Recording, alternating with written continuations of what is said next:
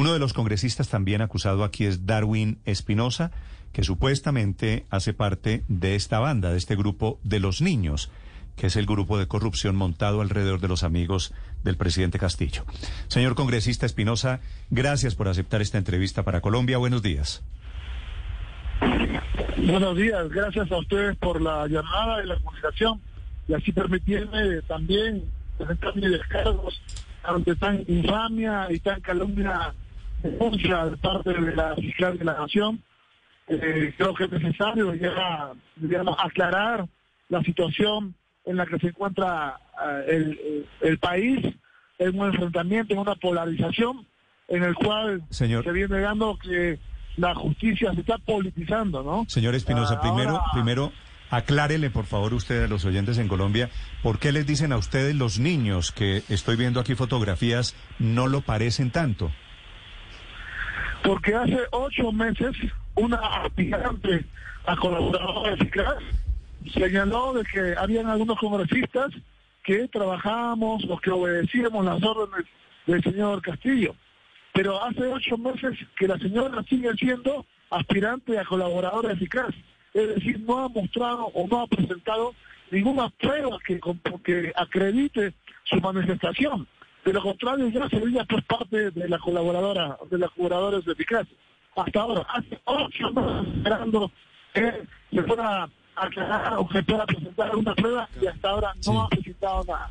A través de esa, esa calumnia se ha tejido una digamos, una teoría en la fiscalía para poder desprestigiar a los congresistas que a veces pues hablábamos o votábamos eh, eh, en contra de las mociones de vacancia que desde el inicio de la gestión se han venido dando de parte del grupo de congresistas. La fiscal general habla de una presunta gigantesca red de corrupción, habla de visitas no registradas al domicilio del presidente Pedro Castillo y menciona a varios congresistas, entre ellos, por supuesto, se menciona su nombre.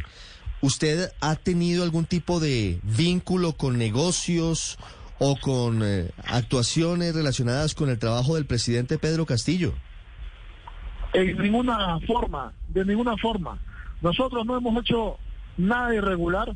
Nosotros hemos asistido a citaciones o a invitaciones formales que hemos recibido en la bancada y curiosamente el momento, por ejemplo, que todas las visitas han, han sido, eh, digamos, respondidas y hemos asistido en su mayoría. A veces nueve congresistas de 16, a veces doce, a veces trece, pero solamente seis personas estamos siendo investigadas. Entonces yo me pregunto, ¿los demás que son? ¿Los cómplices o son testigos? ¿Por qué no son siendo investigados? Y si son testigos, ¿por qué no son convocados para que confirmen si se ha uh, conversado algo irregular o no. Yo creo que hay un, ensañamiento contra algunos congresistas un amedrantamiento, porque justamente cuando deciden allanar nuestras viviendas y oficinas, ese mismo día la fiscal de la Nación presenta la denuncia constitucional ah, contra el presidente Castillo, que por cierto, está prohibido, no se la constitución prohíbe que se fue, que el presidente sea acusado salvo que se proceda por las motivaciones que no es la que está investigando la fiscal de la nación.